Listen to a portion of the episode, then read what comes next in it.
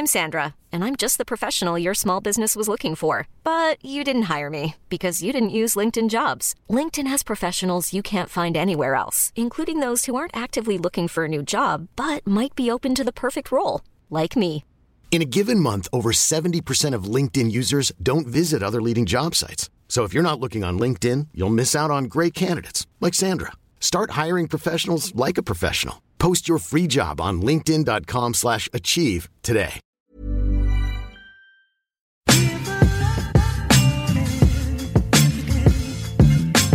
Bonjour et bienvenue dans Sois gentil, dis merci, fais un bisou, le podcast des anciennes petites fissages qui ont arrêté de l'être. Mon invité de la semaine est à nouveau une inconnue très connue comme je les appelle, mais pas dans le même sens. Son nom ne te dira peut-être rien, mais son travail te sera sans doute déjà plus familier. Elle a travaillé dans les coulisses du Golden Show puis au Studio Bagel chez Canal+. Et elle a fini par monter sa propre société de production associée avec un certain Monsieur Poulpe. C'est elle qui produit Crac Crac, une émission d'actualité et de divertissement autour de la sexualité et qui est diffusée sur Canal+. Je connais Vanessa Bria depuis des années, mais à distance. Je la voyais en coulisses, passionnée, travailleuse. J'ai reçu beaucoup d'artistes dans ce podcast et je cherche aussi à tendre mon micro à des entrepreneuses, à celles qui créent aussi, mais qui créent les outils qui leur permettent de continuer à monter des projets en toute indépendance. Vanessa m'a raconté ses flips et ses convictions, et en filigrane, son assurance et ses doutes. J'espère que son parcours t'inspirera si tu hésites encore à te lancer dans tes propres projets. Si tu aimes Sois gentil, dis merci, fais un bisou, tu peux m'aider à le faire connaître en allant mettre 5 étoiles sur iTunes ainsi qu'un commentaire sympathique. Abonne-toi sur ton appli de podcast pour ne rater aucun épisode que tu pourras retrouver sur Deezer, Spotify, iTunes, SoundCloud et sur la chaîne YouTube dédiée. Merci et bonne écoute. Vanessa Bria, bonjour. Oui, bonjour Clémence. Je suis tellement heureuse de te recevoir dans ce podcast. Ah, mais moi aussi. Je suis un peu mal à l'aise, mais je suis contente d'être là. Oui, j'allais dire, j'ai dû te convaincre de venir. Oui. Je te rappelle qu'on a déjeuné ensemble Oui. pour que j'arrive à te convaincre de venir dans le podcast? On dirait la meuf hyper égocentrique qui était là, genre non mais faut- je veux que tu me vendes le projet en fait. Euh, non, alors que pas du tout, euh, pas du tout. On y reviendra plus tard, j'imagine, mais je suis souvent très mal à l'aise avec le fait d'être visible, donc euh, donc voilà. Je suis très contente d'être là néan- néanmoins. Pas de très bonne transition pour te présenter, car tu es une meuf euh, euh, inconnue, très connue, euh, comme je l'appelle. C'est-à-dire que si, enfin, je dis ton nom et je pense qu'il y a plein de gens qui ne connaissent pas, mais si je dis Studio Bagel, là Oui. du coup tout le monde place. Oui, bah ouais, ouais, ouais, ouais, bah oui, oui, oui. On a, ouais. Si Bagel, c'était vraiment pas rien. euh, c'est toujours pas rien du tout. Donc euh, ouais, ouais, c'était. Puis c'est une bonne grosse partie de ma carrière, ouais. Alors explique vite fait, t'as commencé, t'as passé combien de temps chez Studio Bagel et à quel poste? Alors Studio Bagel, j'y ai passé, euh, je crois, deux ans et demi, trois ans. Donc euh, c'est ouais trois saisons à peu près.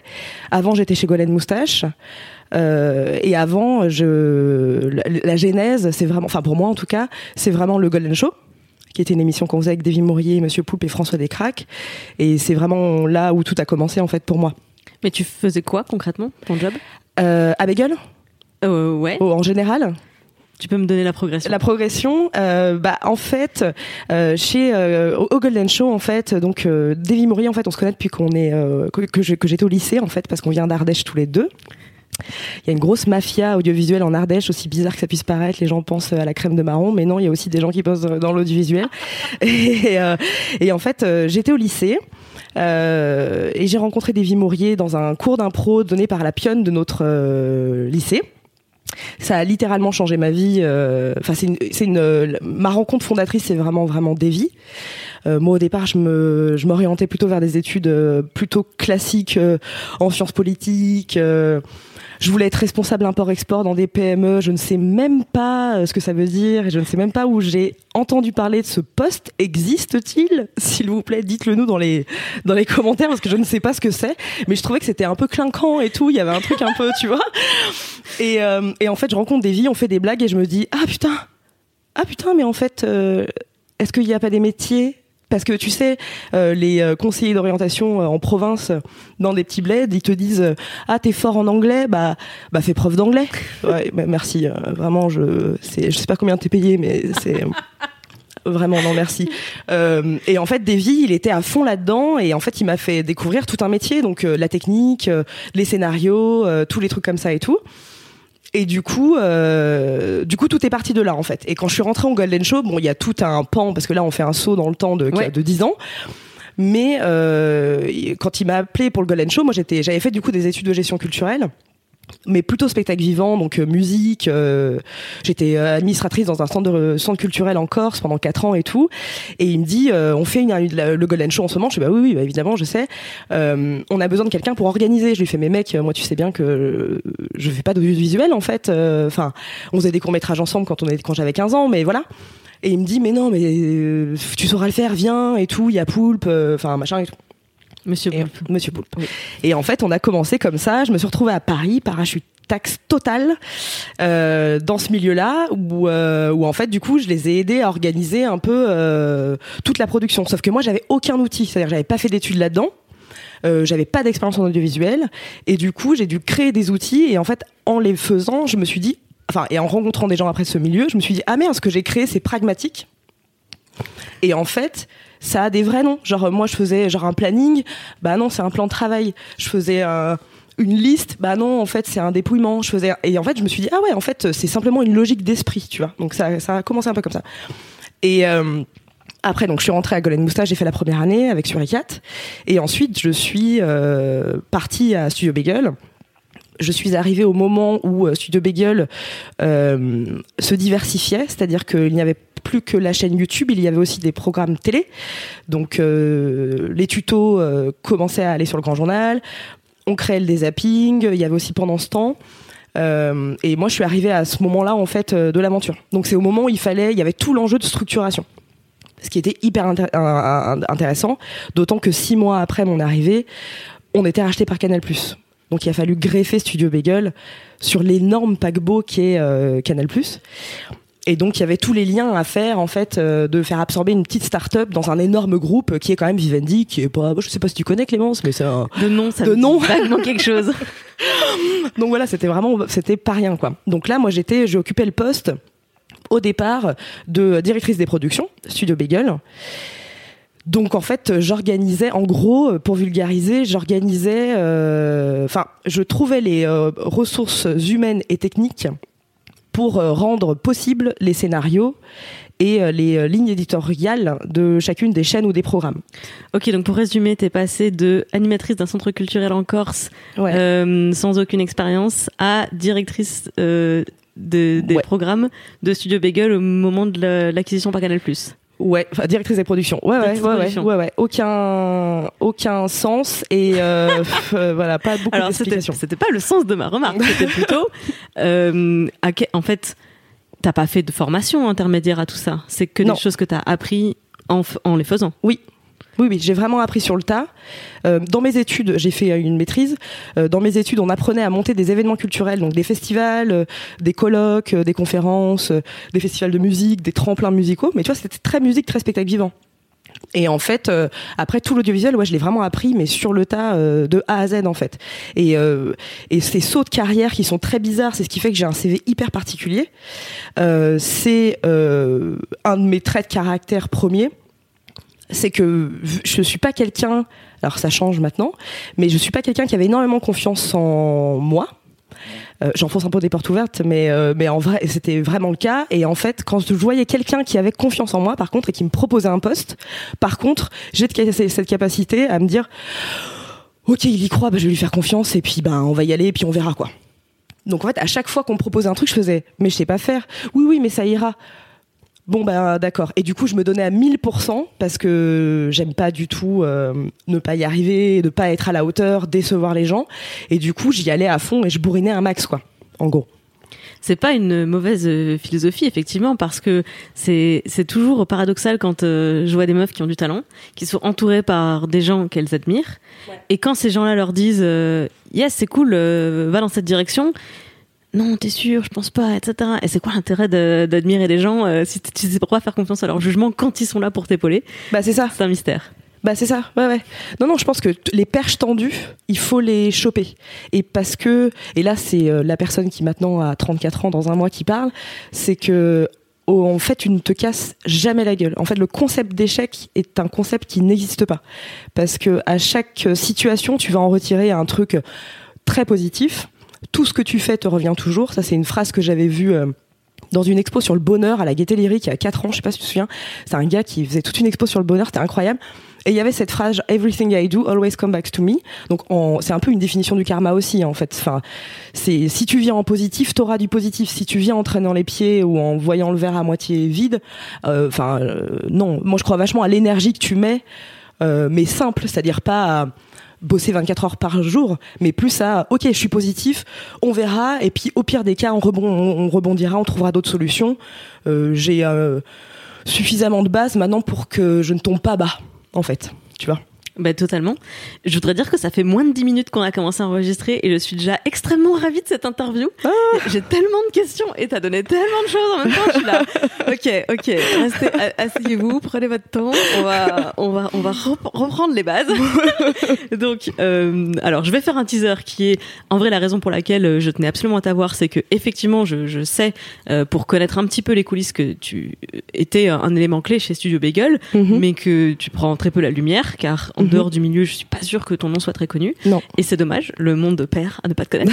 euh, et euh, depuis, tu as euh, quitté le studio Bagel pour fonder ta propre euh, entreprise, ta propre boîte de prod. Oui. et tu produis notamment l'émission Crac Crac sur, sur Canal+. Oui. oui. Donc on en parle tout à l'heure. Ouais. avant qu'on arrive à, à ce parcours, la première question que je pose à toutes mes invitées, c'est quel genre de petite fille tu étais quand tu avais 7 ans? 7 ans, ça fait quelle classe? Le CP. C'est CP. J'étais une énorme bitch. C'est incroyable. Et tu sais que ça me hante encore. C'est-à-dire qu'en fait, euh, j'étais donc je viens d'un tout petit village de 600 habitants, et en fait, on était, euh, c'était classe unique. Tu vois, c'était le moment où en fait dans les campagnes c'était compliqué d'avoir des classes remplies et du coup dans la même pièce c'était du CP au CM2. Donc en fait ma sœur qui a deux ans de plus que moi, j'ai toujours été dans la même pièce qu'elle pendant jusqu'au collège en fait, tu vois. Et de mon année, très très bon cru pour le village de Vérane en 1985, euh, naissent sept meufs, tu vois. Aucun gars de 1985. Sept, sept meufs. Et en fait, euh, moi j'étais la commandante. C'est-à-dire que je faisais, euh, tu vas voir l'énorme contrôle fric déjà de base, je faisais des plannings de qu'est-ce qu'on à quoi on allait jouer à la récré. Et j'optimisais chaque semaine pour dire ok on a bien joué au ballon prisonnier ça c'est fait. Euh, ok la marelle ça c'est pour jeudi matin je suis pas vraiment sûre. Peut-être que vendredi après-midi c'est plus ludique. Voilà. C'est compliqué. C'est génial. Et en fait c'est l'enfer. Putain je me déteste. Et en fait j'étais très très commandante. J'étais vraiment vraiment la commandante quoi mais parce que tu te sentais commandante ou c'est l'image que les autres te renvoyaient? Parce que là, ce que tu me décris, pour moi, c'est pas euh, de l'autoritarisme, bah, c'est de l'organisation. Ouais. façon et façon de l'amener, bien sûr. Après, si tu tyrannisais les autres pour qu'ils fassent, pour qu'ils respectent ton organisation, certes. Mais si c'était plus dans, euh, oh, euh, moi j'ai envie que on joue à ça, toi t'as envie qu'on joue à ça venez, on s'organise pour qu'on varie les jeux et que ce soit pas toujours les mêmes. Euh, ouais, c'était un peu de ça, mais il y avait quand même, on va pas se mentir, euh, et je suis très honnête avec ça. Enfin, il y avait un côté un peu euh, pouvoir tout péter en fait. Enfin, tu vois, je pense que ma sœur avait une énorme a une énorme importance dans ma vie. Et vu qu'elle avait deux ans de plus, c'était quelqu'un que j'admirais profondément qui était très qui est très intelligente enfin brillante qui est belle qui enfin voilà et euh, elle me elle, me bolossait un peu euh, euh, tu vois chez nous et en fait moi je pense c'était un petit peu ma manière de moi prendre une place tu vois il y avait un peu ce truc là où pour le coup, dans ma famille, je ne suis pas du tout la commandante. Je suis la bonne patte, tu vois, qui aime pas du tout les conflits parce que j'aime pas du tout les conflits. Et je pense qu'en primaire, j'étais cette petite fille-là, un peu de genre je voulais un peu exister là-dedans et me dire que ça passait par moi, euh, tu vois, c'était un peu ça quoi. Et chose qui a changé très vite, enfin quand je suis rentrée euh, au collège après, mais mais ouais j'étais cette personne-là, j'étais pas une peste, pas une mauvaise personne, mais un peu bitchy quoi. Alors je, c'est marrant parce que je décrirais pas du tout ça comme euh, bitchy, tu sais le fait de s'imposer et de vouloir bah, que les choses soient faites comme tu as envie de le faire. Après encore une fois, ça dépend de la manière dont c'est fait, mais euh, fondamentalement, euh, je pense que quand il y a personne qui se propose en leader, euh, oui, oui, c'est la vie du groupe n'est pas la même en fait. Oui, ouais, peut-être, peut-être. Est-ce que tu avais la concurrence surtout à cette à ce poste? Est-ce que tu avais dans ton groupe de cette cette petite fille une autre qui était qui râlait que ah mais c'est toujours Vanessa qui décide à quoi on joue? Est-ce que tu as eu un putsch contre toi? J'ai pas eu des je réfléchis attends, j'ai pas eu des putsch. Non, non, non, j'ai pas eu de putsch. Il n'y a pas eu de putsch. Et en vrai, je pense qu'effectivement, je dramatise peut-être un petit peu la situation. Parce qu'on est resté très copines et on, enfin, de, de, ouf, en fait, tu vois. Mais moi, j'aime pas, enfin, c'est peut-être, là, c'est peut-être moi qui en parle avec mes yeux de maintenant. Mais je trouve que chaque personne dominante dans un groupe ne crée pas un intérêt. Euh, enfin, tu vois, moi, je déteste la contrainte et je déteste qu'on m'impose des choses. Et quand je me regarde quand j'étais en primaire, j'étais un peu genre j'imposais un peu et je trouve que c'est pas cool en fait, c'est pas comme ça. Tu vois, c'était pas très démocratique. Je disais pas genre OK les meufs, enfin pour moi l'arbitrage et ce que tu décris genre faut quelqu'un pour euh, organiser j'aurais dû dire à ce moment-là, ok, qui est chaud pour le ballon prisonnier, on lève la main, machin. J'étais là, on fait ça. Enfin, je veux dire, c'est, Enfin, c'est pas très classe, hein. enfin, tu vois, c'est pas. c'est pas de ton métier. C'est-à-dire que tu t'es pas retrouvé après dans ta vie professionnelle à faire exactement ça, c'est-à-dire à voilà le planning, vérifier que ça convient à tout le monde dans le sens où respecter ce que ce qui a été prévu. Ouais, mais je fais vachement confiance moi à l'intelligence collective et euh, je mets vachement les gens en euh, dans mes décisions en fait. Enfin mes décisions, enfin pour moi mon rôle, j'aime pas du tout le mot hiérarchie par exemple, ça, ça me met hyper mal à l'aise. Euh, j'aime bien le mot arbitrage, tu vois, c'est qu'à un moment donné, effectivement, euh, faut quelqu'un pour arbitrer parce que t'es dix personnes dans une équipe, à un moment donné, voilà. néanmoins, j'aime que tout le monde ait la parole, même même parfois quand c'est pas des gens dont c'est le corps de métier, simplement pour tu vois créer une sorte de brainstorming et de vous, enfin y a des idées, tout le monde a 36 milliards de bonnes idées en fait. Et après c'est à moi, c'est moi qui effectivement détiens la vision de ma société, enfin de notre société parce que je suis associée avec euh, Monsieur Poulpe. Euh, mais on laisse parler, on laisse parler euh, tout le monde, tu vois. Enfin c'est pas faites ça, ciao. Enfin je veux dire il y a rien de moins les gens, mais sinon c'est horrible. Ils viennent au taf pour appliquer les règles de quelqu'un. Enfin c'est nul, tu vois. C'est pas du tout épanouissant, tu vois. Bah, au-delà de l'épanouissement, je trouve aussi que c'est un manque de richesse. C'est-à-dire que ah c'est faut être sacrément sûr de soi pour penser qu'on a toujours raison parce qu'on est le chef. Bah complètement, complètement. Et l'extrême inverse, que ce que j'ai pu parfois euh, euh, connaître, c'est euh, de d'avoir pas assez confiance. Et du coup, quand toi t'es un peu en dessous, ton équipe c'est très très compliqué de gérer une équipe et de la manager parce que les gens euh, le sentent très, très très rapidement en fait. Et du coup, ça te met dans une position de faiblesse qui est pas cool parce qu'on attend d'un manager qui prenne les décisions. Et si tu ne prends pas ces décisions, tu faillis à ta mission. Et ça, moi, il y a eu des moments où j'ai été assez fatiguée, notamment à Beagle parce qu'on travaillait énormément. Et, euh, et où je sais que j'ai vraiment euh, j'ai fait des il y a des foirades quoi. Enfin il y a des trucs où je prenais pas assez le temps je prenais pas assez le temps pour écouter. Je me montrais un peu trop en position de faiblesse des fois. Et que du coup euh, c'est pas euh, qu'est-ce que tu appelles une position de faiblesse? Position de faiblesse en management, en management bah c'est de moi c'est un souci que j'ai c'est que je suis très impatiente et en fait, euh, je, je, pour moi, c'est de la faiblesse, ça, l'impatience. Parce qu'en fait, tu. Je prenais pas assez le temps d'écouter jusqu'à la fin euh, la situation de la personne en face. Parce qu'en fait, pas parce qu'elle m'intéressait pas, pas du tout, au contraire. J'aurais aimé avoir le temps. Mais parce qu'à un moment donné, j'en avais tellement pas que j'étais obligée de prioriser. Et en fait, je me suis montrée parfois un peu brusque parce que justement, euh, j'étais là genre où il va à la fin de ta phrase. C'est un truc qu'on m'a, c'est une phrase que apparemment je disais beaucoup et qu'on m'a reproché à juste titre. Euh, c'est que je disais va à la fin de ta phrase parce que c'est bon, moi ton j'ai compris là en fait euh, où tu voulais en venir mais en fait cette personne elle a fait un travail de recherche pour me proposer une solution viable je ne peux pas sabrer son sa réflexion et dire oui oui ok mais c'est quoi le résultat? Tu peux le faire mais c'est dommage. Tu te passes de la relation la plus précieuse que tu as avec euh, les gens avec qui tu travailles et tes collaborateurs tu vois.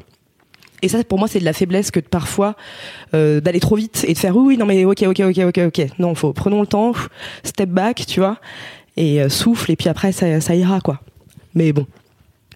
Voilà c'est pas toujours euh, évident parce que c'est une situation que moi aussi je rencontre beaucoup dans mon mhm. quotidien puisque donc je suis rédactrice en chef d'un magazine sur internet. Bah euh, J'ai envie de dire time is of the essence, comment dire en anglais? Ouais, c'est qu'il n'y a pas toujours il euh, n'y a pas toujours le temps, ou plutôt le, le temps est compté fondamentalement. C'est-à-dire que si euh, je réponds pas à cette problématique maintenant, en fait dans deux heures c'est trop tard parce que la, la, news elle est passée sur trois autres magazines et que on est derrière. Euh, si je prends pas la bonne décision au bon moment, euh, je mets des gens dans la merde, etc., etc. Et donc je fais ce que tu fais, mais trop souvent aussi, c'est-à-dire de, en fait, ma première question quand on vient me voir, c'est est-ce que c'est urgent? Et je me suis rendu compte au bout de plusieurs semaines, voire mois, qu'il fallait que je définisse, que j'explique à mes équipes ce que ça voulait dire urgent parce qu'en fait la personne qui me parle elle ne sait pas si c'est urgent ou pas. C'est forcément ça l'est pour elle Mais c'est ça. Et puis les personnes n'ont pas forcément accès à toi toute ta réalité, c'est-à-dire euh, tous les autres choses que tu gères euh, qui ne les concernent pas directement, mais qui te prennent du temps. Et c'est vrai que euh, quand tu dis oui, non, mais c'est parce que moi il y a d'autres choses plus urgentes, mais pour la personne c'est son urgence à elle. Et tu, oui, mais tu dois compiler. Et je trouve des fois dans des positions qui sont hyper compliquées où où, où t'as l'impression d'acculer tout le monde contre le mur sous prétexte que toi t'as arbitré comme ça, mais moi, il y a eu beaucoup de moments où je me suis dit merde, du coup, j'arbitre comme une merde. Mais en fait, non. Enfin, c'est-à-dire qu'il n'y a pas, euh, j'aurais arbitré autre, autrement, il y aurait eu des défauts et des inconvénients, tu vois. Ça, c'est, ça, c'est aussi le bénéfice de, de, ça fait dix ans que je fais ce métier, c'est que maintenant, je me dis bon, j'ai fait ça comme ça, j'ai fait ça avec ton instinct. Faut hyper faire confiance à son intuition quand t'as dans des, dans des postes de management ou de vision. Et euh, du coup, tu dis bon bah voilà, ça s'est fait comme ça. Euh, faut être capable de reconnaître ses erreurs, mais néanmoins, à ce moment-là, je l'ai fait comme ça parce que j'avais des très très bonnes raisons de le faire comme ça, tu vois. Donc euh, et ça, faut se faire vachement confiance. Et ça, ça vient. Enfin moi, depuis trois ans, je me sens vraiment en pleine possession. Quasiment en pleine possession de, de mon, ma capacité d'arbitrage et à me faire confiance quoi. Alors, tu parles de confiance. Euh, quel a été ton cheminement pour construire et trouver la tienne Trouver et construire ta confiance alors déjà, déjà, moi je pense que de base, euh, j'ai eu pas mal de bol. C'est-à-dire que je viens d'une famille euh, qui fait confiance, de ouf. J'ai des parents mortels pour ça. C'est-à-dire qu'on n'a jamais eu d'injonction à, tu vois. Déjà, j'ai pas du tout été élevée dans le genre. Donc euh, ça, ça aide vachement. C'est-à-dire qu'on est deux filles, un garçon. Euh, mon père, euh, il fallait quelqu'un pour monter des parpaings. euh, il prenait l'enfant dispo, quoi. Tu vois, mon père est hyper pragmatique. Donc, euh, tu vois, c'est quel est le relou dispo euh, Vas-y, euh, prends, tu vois, mets, un- mets, mets une blouse et puis viens m'aider, tu vois. Bon, du coup, on- ce qui fait qu'on se retrouvait des fois à charger des, des bûches de bois euh, sur le tracteur. On n'avait pas le permis. Enfin, tout était très, très, euh, très, très illégal, n'est-ce pas? L'enfance dans les années 90. Ouais, c'est ça. Et en plus, et du côté des, des, euh, mes, mes grands-mères, c'était pareil. Ma grand-mère, euh, euh, Mamie Denise, qui est chamée, euh, c'est quelqu'un, euh, parce que je, je, je me souviens de cette question de, de pense, la première fois que tu t'es dit pense par toi-même. Ouais. Alors moi, c'est fou quand j'ai lu ta, pre- cette première question-là, c'est que euh, moi j'ai grandi avec cette phrase. C'est-à-dire que c'est le mantra de ma famille et de notamment Mamie Denise. Euh, vraiment, depuis que je suis gamine, j'entends cette phrase et en fait, là, je la comprends complètement. Mais quand t'as 5 ans et qu'elle te dit, ma petite fille, tu sais, il faudra jamais être un mouton, il faudra toujours penser par toi-même, pense par toi-même. Et t'as 5 ans et tu fais, mais moi, je voulais juste me déguiser aujourd'hui. Je voulais pas faire de la philosophie, je voulais pas parler de Sénèque, quoi. Mais j'ai grandi avec cette phrase. Et en fait, c'est une, c'est une phrase, mais moi qui m'a, mais sauvé le yonf, mais un truc de malade. C'est-à-dire que jamais je me suis dit, euh, ok, qu'est-ce que pensent les gens, qu'est-ce que je dois penser? Moi, on m'a direct dit, j'ai grandi comme ça, genre, euh, fais-toi ton propre jugement, ton libre arbitre, ça sera ta plus grande force. Et en fait, du coup, je pars déjà, euh, tu vois, euh, fourni d'une force qui, qui est toujours là, en fait, tu vois. Donc ça, déjà, ça, déjà, c'est vachement bien. Alors effectivement, c'est la, c'est une très bonne base pour faire germer la confiance en soi, de savoir que Ah ouais, t'es la première personne à pouvoir décider qu'est-ce que Ah, qu'est-ce que tu penses complètement. et qu'est-ce qui est important. et que tout est possible, tu vois. J'ai vraiment jamais entendu euh, mes parents me dire euh, ou mon père me dire euh, non mais ça c'est pas pour toi, pas du tout. Enfin mon père au contraire quoi. C'était euh, mon père, c'est ce que je dis souvent, c'est presque le plus grand des féministes. C'est-à-dire qu'il est, c'est pas du tout un mot qu'il utilise, mais il est pragmatique. C'est-à-dire que il est, tu vas lui, tu vas lui dire t'es féministe, il va faire genre quoi bah que ça veut dire juste que euh, tout le monde peut faire ce qu'il veut. Bah oui non mais ça c'est la vie c'est normal. Enfin tu vois c'est pragmatique. C'est pas genre ah oui bah oui parce que bon c'est c'est complètement inconscient ce qui est le meilleur féminisme. C'est à dire que bah il faut quelqu'un bon bah on prend le- la personne dispo la personne compétente pour ça tu vois. Et ça quand tu grandis là dedans mais c'est chambé. Tu vois? Ouais, absolument. ça moi ça m'a c'est hyper hyper moi ma famille m'a hyper construite là dedans Là, Est-ce que tu te souviens de la première fois que tu as exprimé une ambition professionnelle? Alors, tu parlais tout à l'heure de euh, import-export euh, dans une PME, c'est très spécifique. glamour J'ai besoin d'anecdotes. Bah, je sais pas. Hein. J'ai pas de réponse à cette question. C'est-à-dire que, en fait, c'est ça aussi. Alors ça, c'est un, c'est un pendant de l'éducation de mes parents, c'est que euh, on pouvait faire ce qu'on voulait. Ils avaient pas du tout un truc de genre faites des bacs plus 5, faites ci, faites ça, faites machin. Euh, et en fait, bizarrement, des fois, trop de liberté te conduit à être perdu. à paniquer. Ouais. Et en fait, moi, c'était la panique. C'est-à-dire que j'étais là, genre, bah, du coup, je ne sais pas quoi faire. Et vu que je me démerdais pas mal en cours, je me suis dit, bon, bah, je vais faire comme ma sœur. Enfin, déjà, j'ai tout fait comme ma sœur jusqu'au à la fac, quoi. Je me suis dit, bon, elle fait ça, je fais ça, machin, non, ça me permettait de pas réfléchir, tu vois. Et, euh, et vu qu'elle s'était plutôt successful de, de son côté, je me suis dit, bon, bah, voilà, je vais, je vais, enfin, voilà, je vais faire pareil. Euh, donc en fait, euh, responsable import-export, c'est juste que je me disais bon bah tu te démerdes pas mal, euh, fais ça, tu vois. Mais euh, avant, euh, avant au collège en sixième, je voulais être dessinatrice pour Walt Disney, mais je ne sais pas dessiner. Pourquoi? Rien n'est impossible. Pourquoi se dire ça? Enfin, je veux dire, enfin là c'est ok, on peut tout faire, mais là, même ma soeur était là genre oui bon. euh, Excuse-moi, mais tu dessines comme une merde. Ah oui, c'est vrai. Bon bah je vais changer d'avis. euh. Enfin, tu vois, j'ai pas, j'ai pas eu de tilt en fait. Moi, j'ai l'impression que c'est les gens que j'ai rencontrés qui ont fait ma carrière.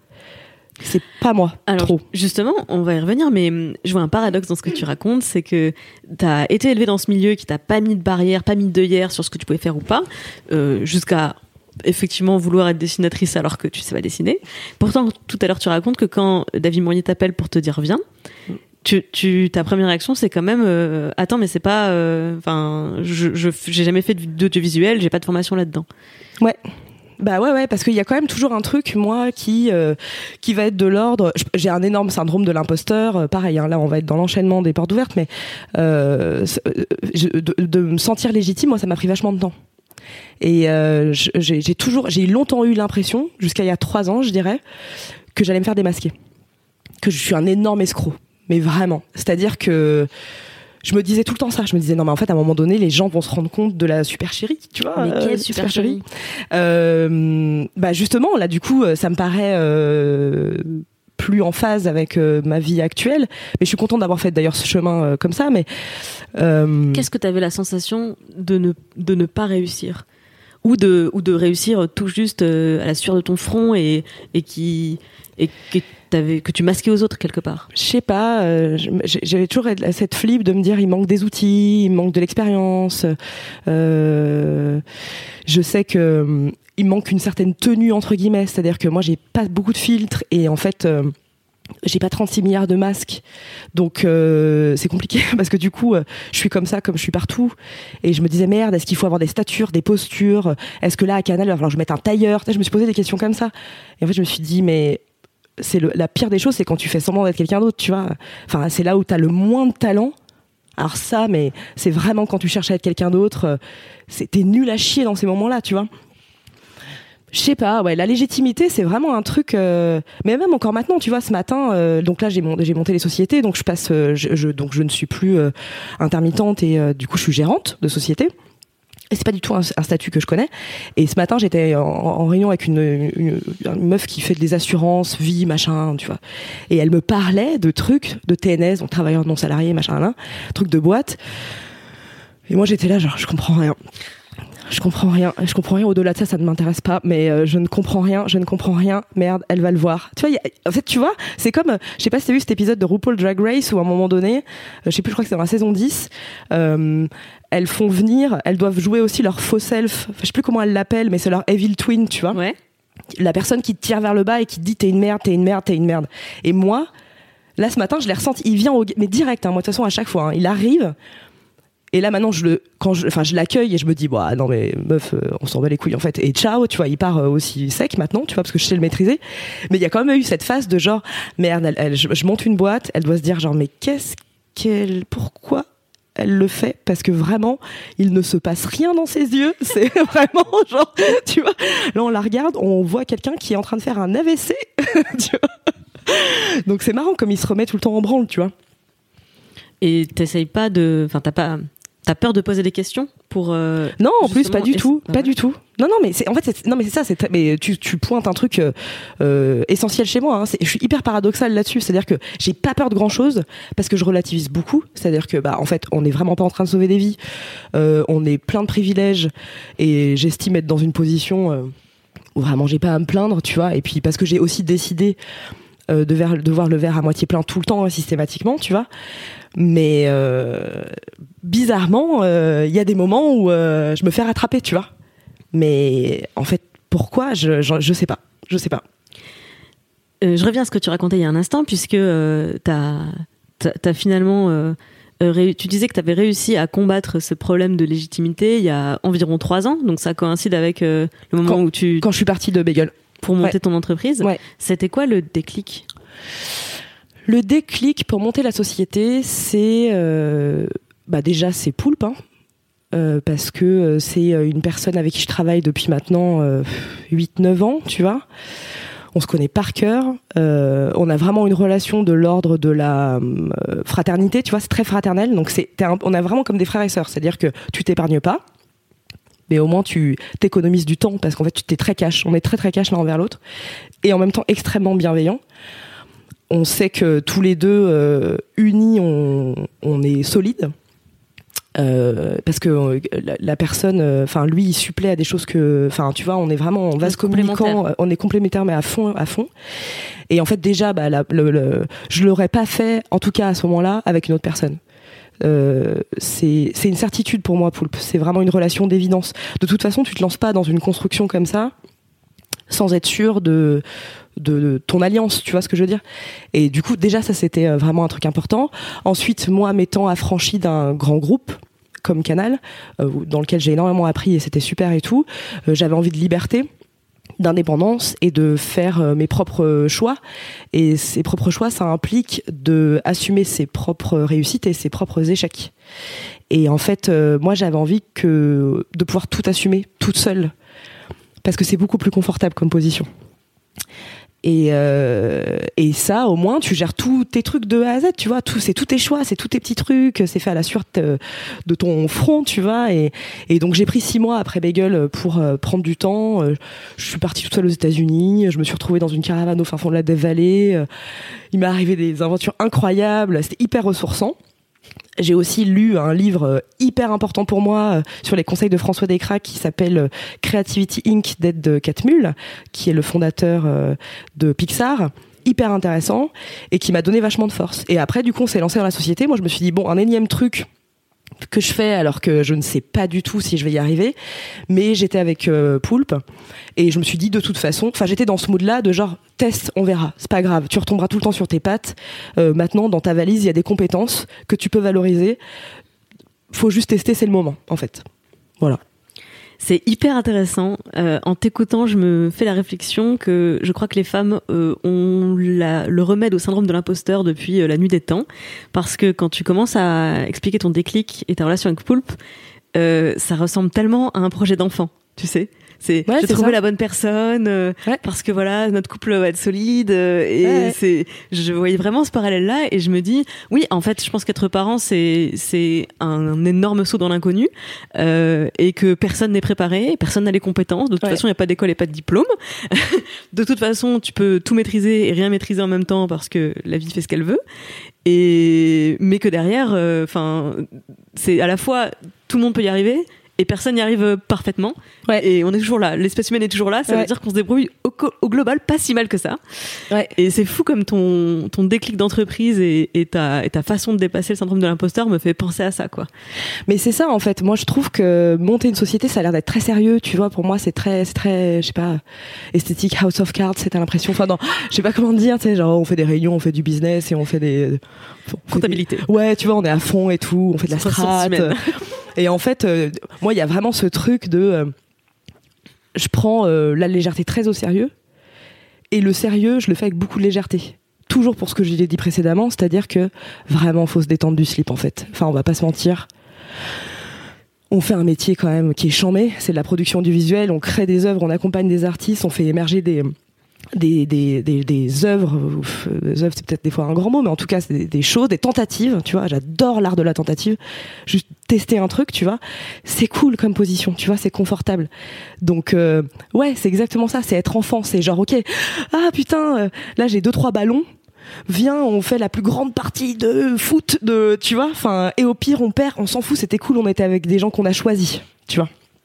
T'as parlé de slip et euh, toi-même tu sais, car c'est une anecdote, une anecdote que tu m'as racontée Oui. et que j'adore. Mm. Euh, une des raisons pour lesquelles je voulais t'avoir dans ce podcast, c'est parce que bah, je veux mettre en avant euh, des femmes qui ont monté leur entreprise pour qu'on se rende compte qu'une entreprise, c'est effectivement pas forcément euh, quatre murs euh, gris et de la moquette grise. Euh, et alors, quand on s'était rencontrés pour déjeuner, tu m'avais parlé d'une clause de tes statuts. Parce que du coup, quand tu montes ta boîte, c'est toi qui fais tes, les Ouais. statuts de ta boîte. Ouais. Et t'as une clause particulière dedans. Oui. Alors, elle s'appelle la clause du slip. Yes. Euh, Je suis très très fière de cette clause, hein, euh, qui je pense n'existe nulle part ailleurs, parce que personne n'est assez fou pour y avoir pensé. Néanmoins, ma bonne Clémence, tu sais à quel point elle est réfléchie. Cette, euh, elle est très très stratégique. euh, en fait, donc quand on s'est associé avec euh, Poulpe, moi, ma plus grande crainte dans le faire le grand saut de l'entrepreneuriat et d'avoir une société, c'était de s'associer et que j'ai entendu mille histoires de gens qui s'étripent, euh, qui euh, l'argent ou le pouvoir les a séparés et tout. Et en fait, moi, monter une société avec Poulpe, je suis hyper contente. Néanmoins, mon projet de vie, c'est que Poulpe soit toujours mon meilleur pote. Société pas société. C'est le plus important pour moi, c'est que cette personne-là fasse toujours partie de ma vie. Donc monter une société, vu tout ce qu'on entend autour, vu ce que ça implique euh, comme euh, euh, circuit monétaire, enjeu. responsabilité, tout ça. Et puis souvent, hein, les experts comptables, ils disent t'es en train de te marier. Enfin, nous, notre expert comptable nous a dit ça. hein. C'est un mariage et tu fais euh, laisse-moi tranquille. putain, c'est horrible. C'est c'est horrible quoi. Et en fait, la clause du slip, c'était une manière pour moi, quand je l'ai proposé à Poulpe, c'était pour lui dire c'est une face un- mais en fait c'est une énorme déclaration d'amitié hein.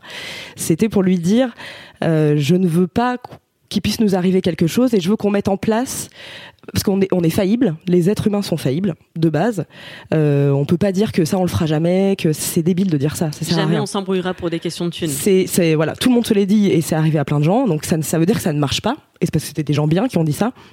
Donc là, moi, je me suis dit, il faut qu'on mette des barrières, un peu comme dans Harry Potter, où des fois ils font des sortilèges pour protéger Poudlard à la bataille finale. Yes. Je me suis dit, il faut mettre des patronus un peu partout. D'ailleurs, euh, je me suis fait tatouer expecto patronum euh, sur ma cheville, n'est-ce pas? Euh, Et en fait, j'ai dit à Poulpe, écoute, je pense qu'à chaque vote d'assemblée générale où on valide, euh, on approuve les comptes, c'est chaque année dans une société, euh, il faut qu'on les signe en slip. Mais alors du coup, le, le, le truc c'est que c'est pas dans votre chambre euh, ou dans un Non. bureau. C'est chez notre expert comptable, pas très loin des Champs-Élysées, dans un bureau très chic, avec du mobilier design, euh, des petites bouteilles d'eau très très mignonnes, euh, voilà, en série limitée. Et nous, on se retrouve en slop devant notre expert comptable où c'est marqué conformément à leur euh, volonté les deux associés ont approuvé les comptes bancaires les, les, les comptes de la société en slip. Tout ça a été envoyé parce qu'on a approuvé les comptes là en euh, début d'année enfin en septembre à la rentrée. Euh, tout ça a été envoyé euh, au greffe et ça a été accepté. Et c'est nickel. Parce que tu peux pas en fait à un moment donné la stratégie derrière tout ça c'était si un jour on se prend méga la tête, on se retrouve, on est obligé d'approuver les comptes. C'est obli- c'est obligatoire. Et à un moment donné, tu te retrouves en slip devant ton associé que tu détestes à ce moment-là apparemment, mais qui, bah, il y a 4-5 ans, t'avais, t'avais créé la du slip parce que viens, on dira, on sera toujours les meilleurs amis du monde et en fait, il nous arrivera jamais rien. Mais là, t'es obligé de te souvenir de ce moment où en fait t'as monté cette société non pas pour t'enrichir ou pour devenir les rois du pétrole, tu l'as fait parce que c'était cette personne-là et que les gens se sont fait confiance et qu'on l'a fait juste pas pour s'amuser, mais pour des bonnes raisons, pour des, tu vois, pour des trucs très purs en fait. Et, et quand tu te regardes et que t'es en slop, tu peux pas te prendre la tête. Oui. C'est impossible. C'est impossible. C'est malin. Ah oui. Ah, moi, je trouve ça extrêmement malin. je suis hyper fière. Mais je, quand tu me racontes cette histoire, vraiment, je, je suis restée dessus et je me suis dit, mais c'est ouf parce que, effectivement, je comprends ce que tu as voulu faire et je pense effectivement que c'est très difficile de rester fâché Ouais. avec quelqu'un qui est à moitié en costard, à moitié en ski, Mais c'est ça. dans le bureau d'un expert comptable. Non mais c'est ça. Me dis bah souviens-toi, on était ces tocards là qui ont pensé à cette clause. On peut pas devenir ces, on peut pas devenir ces connards en fait. C'est pas nous, tu vois. C'est ça qu'elle veut dire en fait. Voilà. Je merci beaucoup d'avoir raconté cette anecdote parce que je trouve que elle illustre bien, euh, elle casse bien le cliché de euh, parce que le parce que c'est monter une société, c'est serious business. Mhm. Forcément, faut être sérieux. Bah non, pas forcément. Pas du tout. Pas du tout. T'es pas du tout obligé. One size fits all seems like a good idea for clothes until you try them on. Same goes for healthcare. That's why United Healthcare offers flexible, budget friendly coverage for medical, vision, dental, and more. Learn more at uh1.com. mettre des tailleurs, t'es pas du tout obligé de parler avec des mots qui font 25 lettres. Moi, je fais énormément de fautes de syntaxe. euh, J'articule pas, je confonds les B, les P, je suis à moitié dyslexique. Euh, je, je fais des blagues de merde. euh, je, je- je parle beaucoup de paix. et et c'est pas grave en fait. Tu vois, en, en vrai, euh, ça te rend pas du tout pas crédible. Au contraire, moi, ça c'est un truc que je fais beaucoup. C'est, euh, je me mets toujours en situation où je me mens devant mes équipes euh, comme je suis. C'est-à-dire, je mens pas. euh, ils, m'ont vu pleurer parce que je suis quelqu'un, je suis une fille très émotive. et j'ai pas envie que ça change. J'ai pas envie de me contraindre, tu vois. Donc, il faut se montrer comme t'es. Et en fait, si t'es compétent, bon bah, je vois pas pourquoi ça marcherait pas en fait. Tu vois.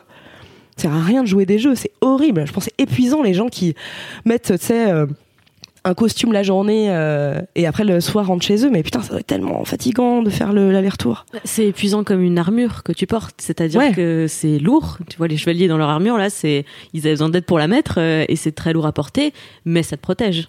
Ouais, ça te protège, Mais mais tu fais le choix de t'exposer. mais ça rend le combat vain, tu vois, parce que ouais, c'est ça, c'est qu'il te manque l'exposition où tu dis vas-y, je, je vais au front. Et puis est-ce que vraiment c'est un combat la vie? Enfin, tu vois. euh, Mais t'as jamais peur? Il y a jamais des moments où t'as, tu sais, c'est le, bord du précipice, le vertige, c'est euh, devant le feu, euh, de te dire euh, là je vais laisser des plumes. Alors, si. Si, si, des fois j'ai peur. Mais il y a deux choses. Il y a un, je sais m'entourer. Et je m'entoure de gens qui me sont très proches et qui savent que si un jour.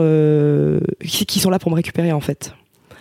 Euh, tu vois, on s'entraide. euh, C'est ça, c'est hyper important pour moi. Je tisse des familles. Sinon, euh, je suis paniquée. je peux pas. Enfin, je, je, je, me, je m'épanouis pas en fait. Donc, je tisse des familles et du coup, on se protège les uns les autres. Tu vois. Donc ça, c'est vraiment pareil. C'est un gros patronus pour moi. C'est c'est l'entourage quoi. Et après, euh, la peur, euh, je je- j'utilise un, euh, je conseille hein, le- un outil qui s'appelle le déni. euh, que j'utilise euh, à peu près tous les jours hein, euh, parce que c'est très vertigineux de monter une société. Enfin, ça a l'air. Et en fait, il y a un moment donné, je pense que il faut pas essayer de tout comprendre parce que en fait euh, après moi je fonctionne comme ça mais tant que j'ai pas vécu et éprouvé le truc je comprends rien enfin tu sais on, on m'explique et c'est que des mots chiants ça m'emmerde donc tu sais j'écoute mais je fais oh, oh, oh. pareil je prends cette posture de genre je suis en AVC euh, j'écoute plus quoi et euh, et je me dis bon, je me suis entourée de gens. J'ai pris un, un expert comptable, j'ai un, j'ai une avocate de malade, j'ai mes équipes. euh, bon, enfin, tu vois. euh, Le jour où t'as un problème, tu vas demander de l'aide. Tu vas chercher ah, la moi, de personne ouf. qui est Ah, mais moi, c'est, j'ai pas du tout cet ego de me dire, ok, je ferai tout toute seule, je vais y arriver tout seul. Je ne sais pas, je demande aux gens qui savent. Moi, je gagne un maximum de temps comme ça. C'est-à-dire que je maîtrise, à part si j'ai envie d'apprendre cette compétence, mais si vraiment ça ne m'intéresse pas du tout, euh, ou si le calcul risque est trop élevé, je, je donne à quelqu'un qui sait faire. Donc pour moi, c'est pas forcément du déni, c'est plus je vais pas commencer à me prendre la tête avec des problèmes qui se posent pas encore. Oui, c'est ça. Alors il y a de ça, mais il y a aussi un peu de déni dans la partie. euh, je pense que tu vois, euh, même sur les sur euh, sur plein de, de- choses de l'ordre de la comptabilité, des plans de financement, des trucs. euh, des fois, on fait des. bah, c'est notre métier que de prendre des risques et de mesurer le risque. Enfin, mon taf, c'est de mesurer les risques. hein, une, une bonne partie, c'est ça. Euh, je pense que des fois, il y a des gens qui feraient des arbitrages en disant bon, attends, on attend un petit peu, un mois, deux mois, voir si ça stabilise. Moi, j'ai ce truc un peu poker parce que mes risques sont limités aussi, hein, tu vois. Je fais quand même ce calcul-là, mais je me dis, allez, euh, parce que en vrai, si je rentre dans, hy- dans l'hyper détail, je me serais dit genre ah putain, non mais quand même, attends, vas-y, on attend quand même un mois, deux mois. Et moi, j'ai- j'aime bien des fois faire exprès de me mettre dans une situation où je me dis ah, je fais comme si je voyais pas tous les risques, je les mets, tu vois, la poussière sous le tapis, et je fais oh, vas-y. C'est ça l'entrepreneuriat en fait. C'est à un moment donné, faut prendre des risques et parfois ça marche et parfois ça marche pas. Et c'est pas grave, faut valoriser l'art de la tentative, il me semble. Si t'es trop frileux, je suis pas véritablement sûr que ce soit euh, particulièrement payant. Tu Faut vois. être, faut être capable de prendre des décisions. C'est ça, C'est oui, ça oui, c'est ça. D'accepter l'aventure en fait. C'est vraiment tout est une question d'accepter l'aventure et que potentiellement, effectivement, elle aura une fin. Mais bon, ça c'est la life quoi. Donc euh, bon. Ok, donc pour toi, la peur de l'échec, c'est un risque générique. C'est tu à chaque fois que tu prends une décision, ben il y a le risque que ça échoue, Oui. mais tu le prends toujours en compte et Oui. selon les selon le coût de cet échec, euh, ça prend plus ou moins de place dans ta dans ta balance. C'est ça, c'est ça. Et après, grosse confiance à une donnée euh, intangible, totale, qui est euh, l'intuition. Et ça, je pense que Euh, justement, parfois, on est un petit peu trop rationnel et trop pragmatique, et parfois, faut laisser libre, faut, faut entendre sa petite voix intérieure, tu vois. Ah, tu parlais justement tout à l'heure de petite voix avec le evil twin qui te, qui te rame la gueule là, mais et l'intuition, c'est, c'est, alors, c'est quoi comme type de voix? D'où elle vient la tienne, tu vois? Euh, Est-ce que tu te souviens du jour où t'as découvert que t'avais cette voix et comment elle parlait? Tu vois ce que je veux dire? Parce que moi, la Evil Twin, euh, cette voix-là, j'ai mis très très longtemps, à, comme toi, à l'identifier et à pouvoir lui dire Ah, c'est toi qui parles Merci, mets ta gueule. Ouais. Euh, parce que euh, avant, je savais pas que c'était elle qui parlait. Je l'entendais dans mon dans mon flux, quoi. Ouais. Ben sur la bonne étoile, enfin je sais pas si c'est vraiment le mot, mais sur l'intuition, c'est un ressenti très physique. C'est très peu cérébral c'est un truc qui vient du je sais pas d'où tu vois c'est pas dans le ventre c'est pas je sais pas comment dire c'est pas dans le cœur euh, je sais pas ce que ça veut dire ça mais c'est plus un truc de moi j'appelle ça la main invisible. Alors normalement c'est un concept économique donc ça rend le truc pas glam mais en vrai euh, c'est un peu ça c'est à un moment donné il y a un truc qui me qui m'attire physiquement D'ailleurs, je, sens que j'ai pas, je me tiens pas de la même façon. Tu vois, il y a un truc qui d'un coup, euh, j'avais eu ça. Un des, exemples les plus concrets, c'était euh, quand justement j'étais en stage en, maîtrise. J'ai décidé de faire un stage en Australie. Je voulais partir le plus loin possible et je suis allée à Melbourne et en fait je voulais faire un stage en théâtre et euh, je contacte tous les théâtres de Melbourne, dont un qui s'appelle La Mama Theater et qui est un tout petit théâtre off off euh, Broadway, un truc euh, hyper chelou, hyper indépendant, underground, mais très très fondateur en Australie du théâtre contemporain indépendant. Et le site internet, mes meufs, mais l'enfer, du HTML dégueu, enfin tu vois, mais vraiment mon père aurait pu faire ce dos quoi. Et euh, alors qu'il y avait d'autres théâtres, machin, j'ai postulé à tous, tu vois, j'ai été pris dans d'autres théâtres, j'ai été pris dans celui-là. Et quand j'ai vu le site internet, mais vraiment, je l'ai ouvert et j'ai fait, je veux être là. J'espère que ça sera ce stage. Alors que j'ai postulé à mais des trucs, mais ça n'avait rien à voir, tu vois. Et je me suis dit, c'est bon, c'est là. Et si si j'ai trois choix, je vais dans celui-là. Même si j'ai le gros théâtre national, euh, tu vois, je, je, vais dans celui-là. Je suis allée dans celui-là et ça a été mes une des plus belles expériences de ma vie où je me suis retrouvée. Euh, pendant six mois à être assistante de prod, euh, stage manager, donc c'est régisseur général, assistante lumière. J'ai même joué dans une pièce pendant trois semaines. Je sais pas, des fois je ressens qu'il y a un truc, faut que j'y aille parce qu'il va se passer des choses qui vont me dépasser. Moi j'adore être dépassée par les événements parce que c'est là où tu vois comment tu réagis. Et, hum, et là, c'était mais que ça. J'ai vraiment été dépassée pendant six mois. C'était fou ce qui s'est passé. Et c'était génial. Je suis hyper encore en contact avec eux et c'était trop bien. Ok, donc ça c'était la première fois où tu as entendu cette, enfin ah entendu perçu. C'était là, là-bas, il se passera un truc, c'est sûr. Et du coup, à l'avenir, à chaque fois que ça s'est reproduit, tu as réussi à identifier que c'était ça qui parle. Ouais, parce que c'est très. Et puis ouais, non, c'est vraiment lié à des sensations euh, un, peu, euh, je sais pas, c'est presque de la synesthésie. enfin, ça, moi j'en fais un peu. Tu sais, t'associes. Euh, des sons, des trucs, euh, à des couleurs, à des harmonies, à des machins. Et moi, des fois, je, je, vais passer pour une énorme hippie, mais mais en vrai, je te jure, il y a des, j'ai des moments de, des petites secondes de transe où je fais ah c'est ça, il va se passer un truc c'est horrible, on dirait euh, professeur euh, Tinoway dans, dans Harry Potter. La meuf, elle a une boule. T'as les meilleurs rêves. L'enfer, putain. Euh, alors en vrai, pour toutes celles et ceux qui nous écoutent, moi j'ai un truc pour apprendre à écouter cette voix-là, cette voix de l'intuition. Euh, je l'ai développé en jouant à pile ou face. C'est-à-dire que à pile ou tu prends une décision qui va changer ta vie, t'as une décision à prendre, je sais pas, c'est compliqué, t'arrives pas à choisir parce que les pour, les contre, tous les trucs rationnels, ça marche pas parce que t'arrives pas à t'en sortir. En fait, tu joues à pile ou face.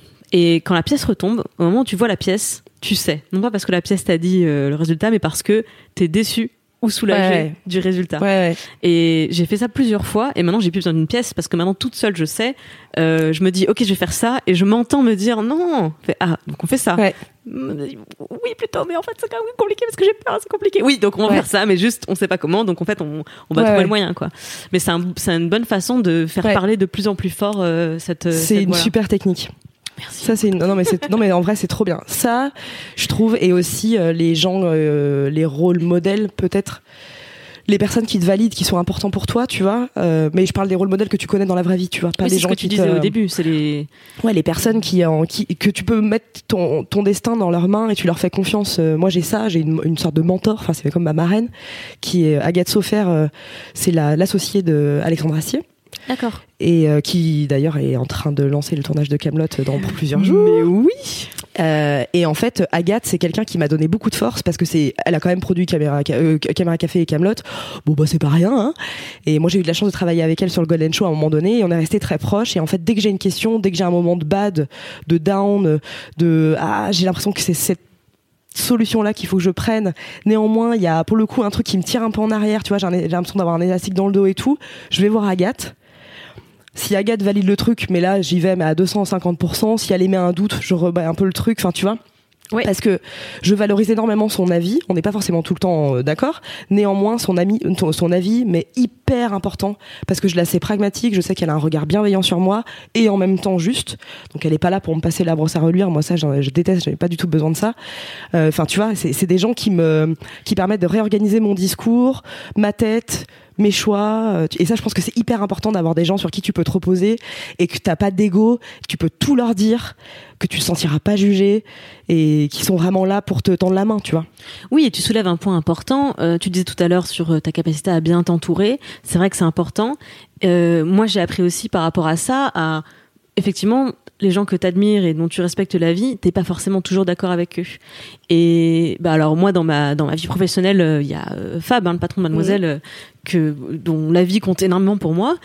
Et également quand on n'est pas d'accord en fait. C'est parfois Ah ouf J'hésite sur une décision, je lui demande ce qu'il ce qu'il en pense, et comme un pile ou face, je vais me dire ok, ces arguments sont bons, et ça fait pencher la balance euh, d'un côté, mais pas assez pour me faire euh, changer d'avis en fait. Mais du coup, je, je prends quand même ma décision, mais en connaissance de cause, en acceptant les risques, en acceptant les, les inconvénients, et ça la consolide, même si ça ne la suit pas en fait. exactement exactement c'est c'est consultatif et hyper intéressant, euh, ça aide, mais effectivement, c'est les, les, je, mais je trouve de toute façon les que les relations les plus saines, c'est les relations où tu es capable de dire tout tout et de surtout pas être d'accord en fait. Et d'ailleurs, c'est ce qui crée les meilleurs associés.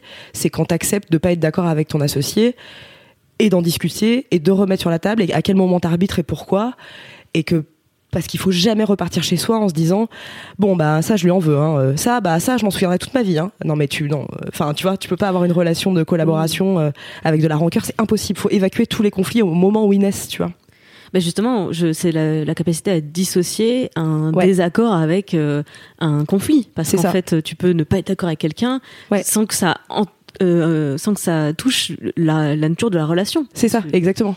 Et essayer de modérer euh, l'émotionnel, parce qu'il y a en général beaucoup, beaucoup d'affects qui rentrent en compte.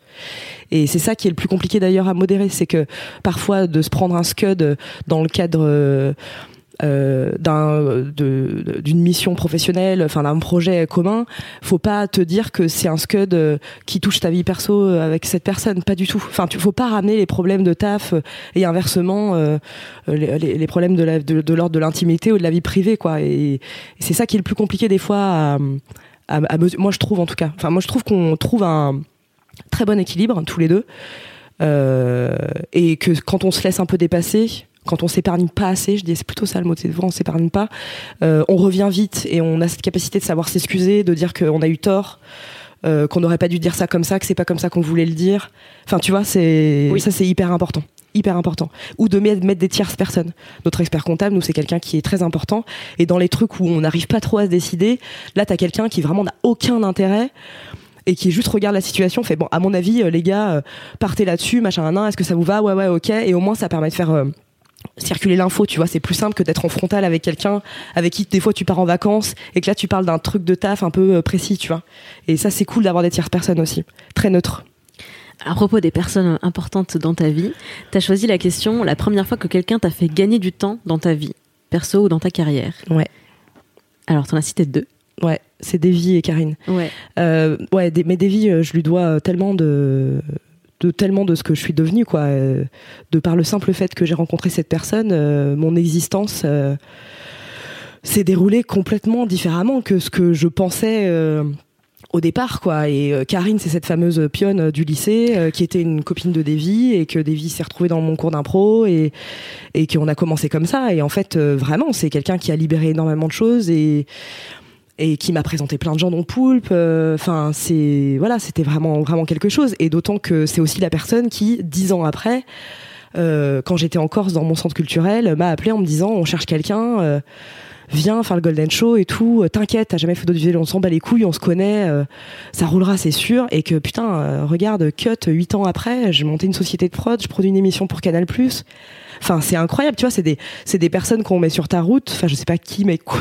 Enfin, je sais pas si c'est tangible non plus, mais, mais c'est, c'est une vraie, vraie putain de rencontre. Donc, euh, oui, il a, il a tout accéléré. Ou il a tout changé. Je préfère dire qu'il a tout changé. C'est surtout intéressant que c'est pas une rencontre que tu as faite au moment où il était déjà sur les rails de sa carrière, etc. C'est c'est plutôt, euh, euh, tu disais qu'il l'a mis sur sur euh, sur ta route, euh, mais c'est Ouais. mais c'est aussi toi qui as pris ce chemin et qui fait que tu reviens sur cette route-là. quoi. Oui, oui, bien sûr, bien sûr. Euh, une autre question que tu as choisie, c'est la première fois que tu as eu envie de fuir, de disparaître, de tout arrêter. Alors c'est très intéressant parce que là, du coup, ça fait presque une heure qu'on enregistre. Et t'es un, un bulldozer, euh, la meuf. Oh J'ai l'impression trop, que tu... Ah non, pas du tout, mais c'est juste que t'as une, une, une assurance, c'est un vrai plaisir de t'écouter parce que tu dégages comme ça une, une assurance, une conviction, une, une, une aisance dans le sens où, euh, euh, oui, les, problèmes qui se posent pas encore, on va pas se prendre la tête dessus avec. Euh, J'écoute mes intuitions, ça c'est une vraie, euh, ça se sent, tu vois, c'est un- c'est une vraie force. Et, euh, et je trouve ça hyper, encore une fois, paradoxal que tu choisisses cette question-là. Et j'ai envie, enfin, je suis curieuse parce que je me dis, mais est-ce que cette meuf-là que j'ai en face de moi depuis une heure a déjà eu envie de fuir? Alors, j'ai j'ai pas souligné de disparition. Disparaître. Euh, le concept de disparition est quelque chose qui me fascine. Euh, moi, j'ai très très peur euh, de la dépendance sous toutes ses formes. Et en fait, parfois, je trouve que on est tellement lié aux choses, il y a tellement d'attentes. Tu vois, il faut rendre des comptes, il faut répondre à des trucs, répondre à des mails gérer sa vie perso, euh, pro, euh, tout ça, machin, un, un. Moi, c'est un énorme fantasme chez moi. Très souvent, c'est oh, j'ai hâte d'être au moment où je vais disparaître. Et donc, je fais, par exemple, une fois par an, une retraite silencieuse où je pars quatre jours toute seule dans un endroit où je coupe mon portable. Euh, j'ai pas d'ordinateur, je lis que des bouquins et je ne parle pas. Je ne veux pas entendre le son de ma voix. Je veux disparaître. Mais pas. Des fois, quand les gens, quand je leur dis ça, les gens bad, ils sont là genre ah merde, elle est hyper dark et tout. Mais c'est pas du tout dark. Au contraire, c'est pour retrouver une forme de lumière. Enfin, c'est alors, ouais, yes, allez nickel, on est dans hippie. J'ai l'impression. alors à l'heure actuelle, on a allumé un feu avec Clémence et on joue du djembé, c'est génial. Euh, mais ouais, ouais, ce, ce truc à un moment donné d'être trop dans la convergence je sais pas si c'est très clair, mais d'être au milieu de plein de flux énergétiques et de plein de gens et de plein de contextes, d'enjeux. De, tu sais, d'un coup, des fois, tu penses à tous les textos, tous les gens que t'as mis un peu dans le vent. Euh, merde, il faut, fallait que je rappelle euh, ma grand-mère. Ah, merde, il fallait que je, j'ai pas donné de réponse sur tel budget à telle personne. Et en fait, à un moment donné, moi, ça, ça peut me, me monter, tu vois. Et c'est pour ça que j'ai besoin à un moment donné de faire le vide de tout, de tous les enjeux. Euh, et simplement de me retrouver euh, un peu connecté avec un truc très très basique qui est une enveloppe corporelle dans un endroit que j'ai choisi qui en général euh, doit être un peu joli. Et et j'ai même fait ça au couvent une fois hein. alors pas du tout cato hein, mais je suis allée quatre jours au couvent. Parce que en fait pareil c'est aussi une autre manière de de de, de m'affronter en fait. Je trouve que on prend Surtout à Paris, putain, c'est une ville qui est hyper épuisante. Enfin, moi, je suis pas du tout parisienne à la base en plus, et je vivais encore dans un village de 80 habitants où tout avait du sens, la musique, le temps, la météo, les saisons, euh, les gens. Enfin, et et là, t'es à Paris, et en fait, moi, ça me gave quoi. Enfin, des fois, il y a tellement, ça brasse tellement de l'air que j'ai besoin de respirer toute seule ailleurs sans qu'on puisse y apporter un quelconque jugement, tu vois. C'est juste moi et moi-même et et je trie et je dans ce qu'il y a dans ma tête et je me dis ah putain ça je me prends la tête depuis un mois en fait on s'en bat les couilles. Ça par contre c'est beaucoup plus important que ce que je le pensais. Parce qu'en fait ça devient une pensée obsédante pendant ces quatre jours et je me dis ah putain en fait ça veut dire que c'est important et qu'il faut que je le prenne en considération. Ah telle personne en fait peut-être qu'elle me plaît un peu plus que prévu. Ah enfin tu vois ça permet de juste de se- s'entendre en fait. Mais pas d'entendre sa voix parler et brasser juste s'entendre tu vois. Et je trouve que c'est moi j'ai vraiment besoin de ça Alors ne crois pas que je te juge. car sache que j'ai passé mon 31 décembre dans un bus euh, Pa- Paris-Brest, le soir du 31, pour arriver euh, au Conquet, euh, bout du monde de la Bretagne, euh, le 1er janvier. Et j'ai passé cinq jours dans une chambre au bord de la mer. Et à faire exactement ça. C'est-à-dire, alors moi j'avais mon ordinateur parce que j'écris sur ordi, ouais mais euh, ne désinstaller les applis, ne pas y aller.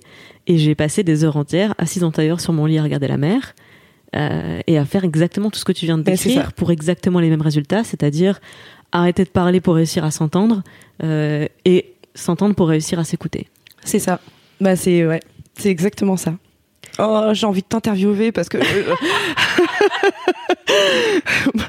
tu, de- on tu devrais faire ça une fois, te faire interviewer dans ton propre podcast. C'est chiant, tu mais n'es pas la première à suggérer l'idée. franchement, c'est trop bien. Je, je pense que je finirai par le faire, mais c'est vrai que donc je, à chaque fois, je propose euh, la liste des questions euh, aux invités euh, que je contacte. Euh, et j'ai un jour essayé de faire l'exercice moi-même de me dire ok quelles questions je euh, choisirais et qu'est-ce que j'y répondrais. Je me suis rendu compte que c'était hyper balèze. Non, je vais continuer à les poser aux autres. Bye. C'est génial. Ah non, on fait oh la flemme. Oh là, la flemme. Est-ce que c'est pas aussi euh, ce qui est cool quand on est chef, c'est de pouvoir déléguer les choses qu'on a la flemme de faire. Ah mais ça, mais ça, ça- alors ça c'est une phrase de mon daron. Mon daron il m'a toujours dit n'oublie pas que ton objectif c'est de plus rien foutre. Je trouve ça charmé. Et puis moi j'ai euh, maintenant, enfin maintenant, c'est pas le cas avant, mais maintenant j'ai aucun mal à déléguer. Pas du tout. Plus du tout de- d'ego sur mes trucs et mes machins et tout. C'est oula. Alors ça c'est hyper intéressant parce que Mm. euh, je pense que j'ai toujours du mal. Ouais. Alors j'ai vraiment progressé parce que à la tête de Mademoiselle, si j'apprenais pas à déléguer, je j'aurais déjà craqué 12 C'est- fois. Ouais, c'est ça. Mm, Mais ça reste euh, compliqué de te dire que tu dois investir du temps pour expliquer une Ouais. tâche, définir ses enjeux, etc. Euh, Mais en fait, des fois, vaut mieux prendre ce temps-là qui va te prendre tant pour cent de temps et qui t'en fera gagner fois 25 derrière. En fait, moi, c'est ce que je dis tout le temps à mes équipes quand je leur demande de se staffer parce que clairement, je vois qu'il y a un manque de ressources et tout. Ils disent ouais, non, mais en fait, ça va me prendre plus de temps de former quelqu'un. Je fais c'est faux. C'est faux. À un moment donné, quand tu veux te développer et toi, et toi te remettre à ta bonne position, parce que toi, Clémence Bodoc, on te prend pour une mission très très claire, et quand tu te surcharges, c'est plus ta mission. Et en fait, il faut retrouver son cœur de mission à chaque fois, tu vois. Et c'est bien de prendre du temps à former quelqu'un, de le rendre opérationnel avec tes propres outils, comme ça au moins toi t'es pas perdu, et au moins ça fluidifie et tu gagnes un temps fou, quoi. Est-ce que tu te souviens de ton déclic sur ça ou euh, d'une euh, d'une anecdote qui fait que tu as appris euh, à lâcher prise là-dessus et à déléguer par la suite? Bah encore une fois, hein, c'est moi c'est Bagel quand quand j'en suis partie euh, en dé- fin, euh, dé- fin fin 2015, euh, j'étais vraiment vraiment épuisée. Euh, et en fait, je me suis rendu compte à ce moment-là, quand j'ai pris mes six mois pour réfléchir, euh, que en fait, j'avais énormément de mal à la déléguer. Justement pour tout ce qu'on dit, c'est-à-dire que je me disais merde, ça va me prendre plus de temps. Ok, je préfère tout faire euh, toute seule. Ok, non, non, mais en fait, ça va bien plus vite. Ok, euh, enfin, et en fait, j'étais devenue un peu psychopathe de tous les process, des procédures, des objets de mail, bien trier les trucs, machin. J'avais mis plein d'outils, mais en fait, limite, je passais plus de temps à organiser le travail qu'à le faire parce que ça me rassurait et j'avais l'impression que ça me protégeait, mais en même temps, euh, ça me séparait un peu des équipes parce que du coup, eux, ils avaient l'impression de rentrer dans un truc qui était pas véritablement leur façon de faire tout le temps. Et en fait ça faisait pas forcément gagner plus de temps. Parce que moi du coup après moi je refaisais tout et je restais au bureau jusqu'à 2 heures du mat et je faisais des nocturnes de malade. Ce qui fait que je perdais mon cerveau frais. Et dans les métiers artistiques de production et de vision même la prod exé et la finance est un métier créatif sinon je le ferais pas. Euh, il faut avoir le cerveau frais. Et en fait, euh, il faut, il faut pouvoir, euh, il faut pouvoir déléguer à un moment donné. Moi, le problème, c'est que je n'avais pas les ressources en face pour me staffer. C'est ça qui fait que je sais pas de mon ressort non plus complètement. C'est que la réalité de Canal à cette époque-là était qu'il n'y avait pas de budget pour euh, recruter. Euh, néanmoins, euh, quand j'ai monté ma société, je me suis toujours dit, ok, non, en fait, à un moment donné où je vois qu'il y a une surcharge d'activité, je prendrai quelqu'un temporairement en espérant faire après du long terme avec cette personne et je stafferai en fait à chaque fois. Je me dis plus jamais je ne me mets dans cette situation où je me retrouve les nocturnes ça arrive c'est normal mais je ne veux plus être euh, à tout faire pour rien parce qu'en fait euh, les gens sont quand tu les responsabilises et quand tu les mets euh, aussi dans cette position là ils se déchirent et ils sont contents tu vois il y, a un- il y a un truc de genre ouais c'est cool on me fait confiance On en revient toujours à la peur, la confiance et l'intuition. C'est Tout- ah ouais, ouais. un triptyque sur lequel euh, s'appuyer pour réussir à, à sortir de situations de cercles Exactement. vicieux comme celui de euh, je peux pas déléguer parce que j'ai peur de l'échec et du coup je- c'est ça et tu peux rester là-dedans euh, mille ans hein. et parce qu'en plus c'est ah oui je confirme Bah ouais. non. mais, je- mais je pense que ouais, le, le jour où tu fais euh, non non attends stop, tout change. Et moi ma façon de tra- alors que j'ai presque en- encore plus de responsabilités qu'avant parce que c'est ma société à moi maintenant. Je ne suis plus couverte par, par un énorme groupe. tout est beaucoup plus simple. Mais tout est beaucoup plus simple. Je passe beaucoup moins de temps, en fait. J'ai vraiment euh, sorti euh, des trucs qui étaient euh, chronophages de ouf. Je les ai donnés à d'autres personnes qui, à qui ça faisait plaisir de bosser ou d'arbitrer là-dessus. Et moi, j'étais, ok, chambé, je te fais confiance, tu me fais juste Parce que c'est ça la magie en plus, c'est que des tâches que, que toi tu peux estimer pénibles ou pas efficaces, d'autres, c'est leur, c'est leur truc, c'est leur kiff, quoi. Non, mais c'est ça. Il y a des gens qui aiment la compta, ça existe, j'en ai rencontré. Non, mais, non, mais, c'est ça. Non, mais en vrai, bah, moi, mon expert comptable est, est, fascinant et il a une façon de lire les chiffres qui est, moi, qui me bluffe où je me dis, mais putain, mais qu'est-ce que c'est intéressant. C'est quand même incroyable je te jure. Il arrive à rendre le truc euh, cool, en fait. Euh, revenons à, toi et ta société. Donc, euh, je voudrais qu'on parle un peu de, Crac Crac. Ouais. Est-ce que tu peux présenter l'émission pour tous les gens qui nous écoutent? Alors Crac Crac, donc c'est une émission. T'as vu, je prends ma voix de speakerine. bah oui, ça y est. C'est une émission. Direct, on a changé de N'importe quoi. non, Crac Crac, c'est alors c'est une mensuelle. c'est une collection mensuelle. En fait, c'est huit émissions de 45-50 minutes par an. Là, on est en saison 2. Euh, c'est une émission donc présentée par Monsieur Poul, produit par nous, qui euh, en fait parle de la sexualité. En fait, le constat de base, ça a été euh, quand tu regardes dans le PAF. les émissions qui parlent de cul, c'est le magazine de la santé. Donc là, c'est très pragmatique, très factuel, scientifique, tout ça. T'as euh, la sexualité euh, très euh, démonstrative dans certaines émissions télé-réalité où là c'est un dommage collatéral entre guillemets mais où c'est c'est c'est l'enfer quoi. C'est beauf de ouf et, euh, et, voilà, en fait, t'as pas 36 milliards euh, de choix. Ou t'as le journal du hard, mais le journal du hard, c'est le c'est l'actualité du porno. Enfin, on peut pas réduire la sexualité au porno, c'est ça n'a aucun sens. Tout ceci est très segmenté. C'est ça, en fait. Et il n'y avait pas d'émission euh, qui parlait de manière décomplexée, pas désacralisée, hein, mais décomplexée, fun, informative de de sexe en fait. Il y en avait pas. Ou et qui en plus parlait un peu de toutes les sexualités. Euh, Poulpe, euh, Poulpe et moi, du coup, on a proposé à, Ariel Saraco, donc qui est la directrice de la création originale euh, et des programmes à Canal, cette émission-là, en partant de ce constat-là. Et au départ, on voulait plutôt proposer un truc sur les transgressions. c'était plus un truc qui était très très vaste. Surtout, en fait, c'était mettre rendre visible l'invisible, en fait. C'était ça le pitch de la première émission. Et il y avait une, une, partie de cette émission qui était le sexe. Et en fait, en en parlant avec Ariel Saraco, on s'est dit bon bah faisons en fait que cette partie-là, que le, parce que ça n'existe pas, il y a un vrai vide, quoi. Et du coup, on a travaillé sur cette collection. Le sujet est quand même un des sujets les plus tricky à traiter. Euh, voilà. Donc ça a été énormément de travail euh, éditorial, de recherche. On s'est entouré très très vite euh, de gens beaucoup plus intelligents que nous euh, pour euh, rechercher, et débattre, trouver la bonne position euh, de discours pour Poulpe, qui reste quand même un homme blanc hétérosexuel qui parle de sexualité et est-ce qu'il va être légitime à parler de la sexualité des femmes, des LGBTI, des... enfin tu vois, enfin on s'est vraiment posé énormément de questions. C'est pas un médecin, donc. Et c'est pas un médecin et c'est pas un journaliste. Oui.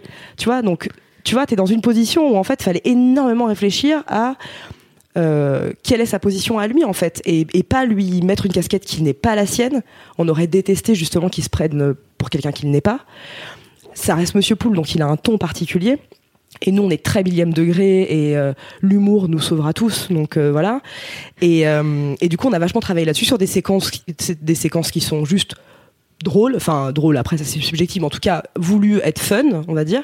Des trucs très statutaire, comme le plateau des experts au milieu, qui est un plateau qui dure 10 minutes. Au départ, on s'était dit que ça durait 3-4 minutes, et en fait, c'est tellement intéressant que plus ça va et plus le plateau expert est long, parce qu'on y apprend des choses. C'est des gens qui euh, ont vraiment travaillé leur réflexion, qui ont fait des recherches, qui ont un poste dans ce, dans ce thème-là. Euh, on a aussi euh, la maman de Poulpe. Alors beaucoup de questions, beaucoup de gens se demandent si c'est vraiment sa mère. C'est vraiment sa mère. Génial. Et c'est vraiment Geneviève est vraiment une de ses meilleures amies. On était, on a mangé le gigot chez elle en Normandie euh, dimanche. on la salue. Voilà Geneviève et Tini qui est la maman de, de Tom Evrard. et ça c'était hyper important pour nous aussi. Tous les deux, Poulpe et moi, on n'aime pas du tout le concept de génération. Euh, ce truc de genre on est dépassé euh, enfin oui mais ça c'est un truc de vieux ah mais ça c'est bien les jeunes enfin tu sais il y a toujours un peu de condescendance dans tous les sens ça sert à rien on s'aide pas en fait euh. à, à faire du conflit de génération. Enfin, je trouve que c'est pas du tout quelque chose de vivant. Et du coup, là, d'avoir un book club où elles chroniquent en fait des bouquins qui parlent de sexe. Euh, elles ont entre 60 et 80, Geneviève a 83 ans. C'est génial, c'est qu'en fait la sexualité c'est l'affaire de toutes et tous, tu vois, et, de mettre des gens de tout genre et de tout âge, c'était hyper important. Parce qu'au moins ça te permet de balayer tous les tons, c'est-à-dire que bah, faire l'amour c'est fun, c'est hyper drôle parfois, c'est en même temps très sérieux, c'est en même temps politique, c'est en même temps euh, invisible pour certaines personnes euh, qui sont complètement euh, invisibilisées ou traitées de fous. On a travaillé sur les fétichismes. Euh, la première émission, je sais pas si tu l'avais vu, mais c'était sur les gens qui sont fétiches du sportswear et des baskets. Et on s'est retrouvés dans, un club incroyable où on a fait une soirée où, euh, avec des gens bah, qui se masturbent dans des baskets, euh, dans des survêtes, Lacoste des années 90, mais qui en parlent. Au départ tu fais mais je comprends pas, c'est quoi le, euh, délire? Et en fait à la fin tu fais bah euh, ouais en fait, enfin hyper intéressant, hyper intéressant. Et là cette année on s'était dit parce que notre émission est quand même sortie juste après l'affaire Weinstein et, et euh, MeToo euh, de 2018.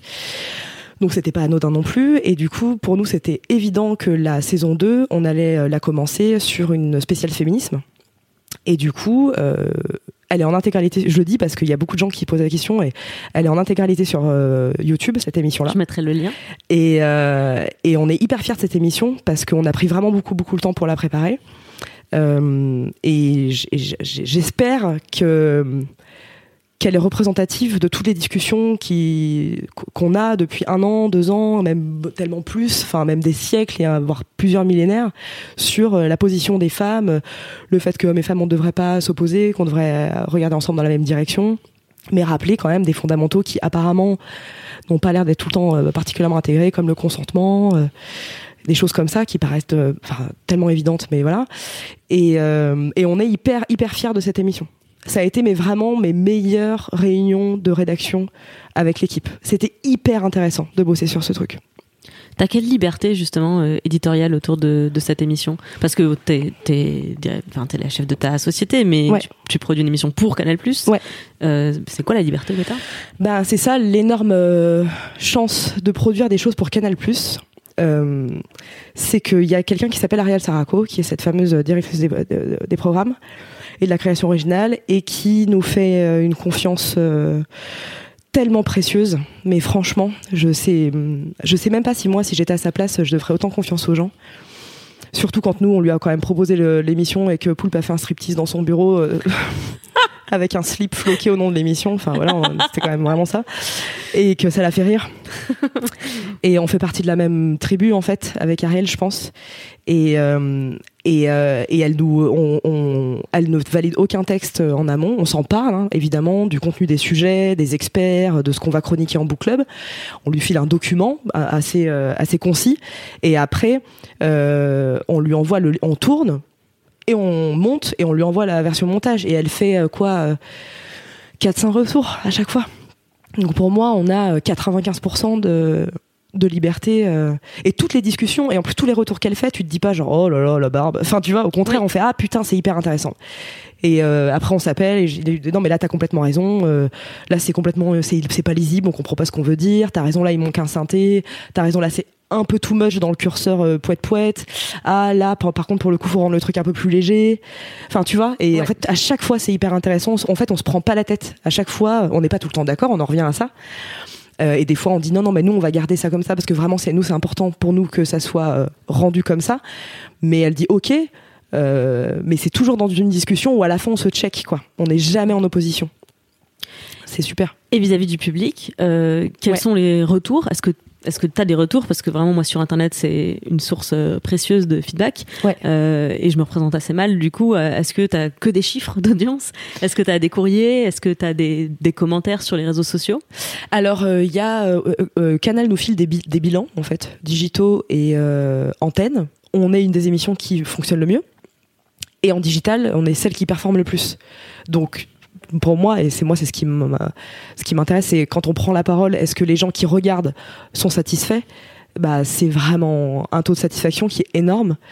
et ça fait plaisir tu vois mais ça c'est pas genre euh, ah on est content on se branle la nouille avec poule genre ah ouais on fait l'émission et tout les gens sont contents. Enfin c'est pas pour nous qu'on le fait c'est qu'on se dit mais enfin moi il y a certains moments de l'émission j'aurais voulu voir ça à l'époque en fait et par exemple, tu vois, je suis allée voir euh, euh, le spectacle de Sex Powerment à la Nouvelle Scène. Oui. L'adaptation du livre de Camille Emmanuel qui bosse sur Cracac euh, depuis deux ans. Enfin, on bosse ensemble et tout, qui est super et tout. Et donc, je suis allée voir l'adaptation du spectacle. Et à un moment donné, Lisa sur scène, ou je crois que c'est sa co-comédienne, qui dit est-ce qu'il y a des producteurs dans la salle? Il faudrait des émissions où en fait on parle de sexualité de manière décomplexée. Et là, moi, j'étais là, genre, mais moi, je. Je fais. Je fais déjà. En fait. Et je suis contente, tu vois, pour ça, que ça existe, parce qu'il y a vraiment, je pense, des moments des émissions où on- où il y a des discours un peu libérateurs, tu vois, et que ça fait, ça fait plaisir à voir. Enfin, j'espère en tout cas, quoi. Donc, euh, voilà. Mais bravo pour ça et merci beaucoup. Je suis tellement contente que tu sois venue dans ce podcast pour raconter cette histoire-là. Et Ah ouais, parce que putain, j'étais là, de- genre, mais j'ai trop parlé, c'est un enfer. Non, pas du tout. Putain. C'est très intéressant. Oh là là, tu- j'aimerais être toi, Clémence. Bah moi j'aimerais être toi bien. J'aimerais que tu sois, qu'on- j'aimerais que tu sois mon tataillet, tu sais. Moi, je, tu mets ta, bain- ta main dans ma bouche et tu me fais, tu fais, et c'est toi qui parles. Oh là là, ça me reposerait tant. Mais tu sais quoi Mais en vrai j'ai la solution à ça, c'est que on est tout en train, on est de plus en plus je trouve et on, on a été nombreuses par le passé. C'est juste qu'on n'avait pas les, projecteurs sur euh, Ouais. sur euh, sur nous comme euh, les hommes peuvent l'avoir depuis plus longtemps. C'est on est on est plusieurs à déchirer en fait vraiment. C'est juste qu'on est un peu toutes seules chacune dans notre coin et qu'on n'a pas la grande confrérie des meufs badass qui déchirent. et c'est un peu pour ça que j'ai lancé ce podcast parce que j'espère qu'au bout d'un moment on va finir par toutes se rendre compte que personne n'est seul dans son coin en fait. C'est C'est ça, et il y a tout est 50 possible. ans, il y a 100 ans, elles étaient toutes seules, les meufs qui sortaient en disant Ouais, moi je vais être la première à faire ça. Parce qu'effectivement, c'était les premières. Mais Ouais. vas-y, viens, aujourd'hui, on n'est on plus les premières, on n'est plus les seules. Mais on commence à, à se parler, à s'en rendre compte, quoi. Ah ouais, non, mais carrément. Ah non, non, mais il faut y aller. Ah, mais tout est possible, en fait. Il faut vraiment pas se poser une autre question que ça. Enfin, euh, enfin c'est c'est le constat, c'est ça, c'est que c'est tout est tout est faisable, tout est possible. Au pire, ça foire. Et c'est pas grave. Je pense que c'est le mot de la fin. merci beaucoup, Vanessa. Bah, merci, Clémence. ravie. Je J'arrive pas à croire que j'ai dû te convaincre de venir alors que vraiment c'était trop bien. Ah là putain. Ah, c'était une expérience. Je- J'en profite pour refaire passer un message. Euh, je, ne, je ne veux pas inv- inviter dans ce podcast que euh, des meufs connues. Euh, Mhm. je- ça m'intéresse d'avoir des parcours, en fait. Ouais. Parce que et être une femme, c'est pas une compétence, mais parfois ça peut être un, un poids à Mhm. porter dans certains domaines. Donc, toi qui m'écoutes, si tu te dis, en fait, moi je pense que j'ai des trucs à raconter, envoie-moi un mail s'il te plaît, car euh, j'ai envie d'écouter ton histoire. Merci beaucoup. Merci. Merci Vanessa. Je vais mettre tous les liens dont on a parlé dans la description et euh, ben, notamment euh, ceux de, de- des émissions, euh, des, re- des replays Crac, crac. crac, Ouais. sur le site de Canal+. Super. Merci beaucoup. Merci. Sois gentil, dis merci, fais un bisou. C'est fini pour aujourd'hui. Rendez-vous jeudi prochain pour un nouvel épisode et une nouvelle femme fantastique à découvrir sous un nouveau jour. Tu peux t'abonner sur ton appli de podcast, bien sûr, et ça m'aide énormément à faire connaître ce programme si tu en profites pour aller mettre 5 étoiles sur iTunes et un commentaire enthousiaste. Tu peux également faire découvrir ce podcast à tes amis par Deezer, Spotify, SoundCloud ou la chaîne YouTube dédiée, ou encore sur mademoiselle.com où les épisodes paraissent chaque jeudi. Ton soutien est précieux, alors merci sincèrement d'avoir écouté jusqu'au bout. Merci pour les commentaires et les étoiles. Le meilleur moyen d'aider ce podcast à grandir et d'aider Mademoiselle à grandir, c'est encore d'en parler autour de toi si ça te plaît. Merci beaucoup. Bye, à jeudi.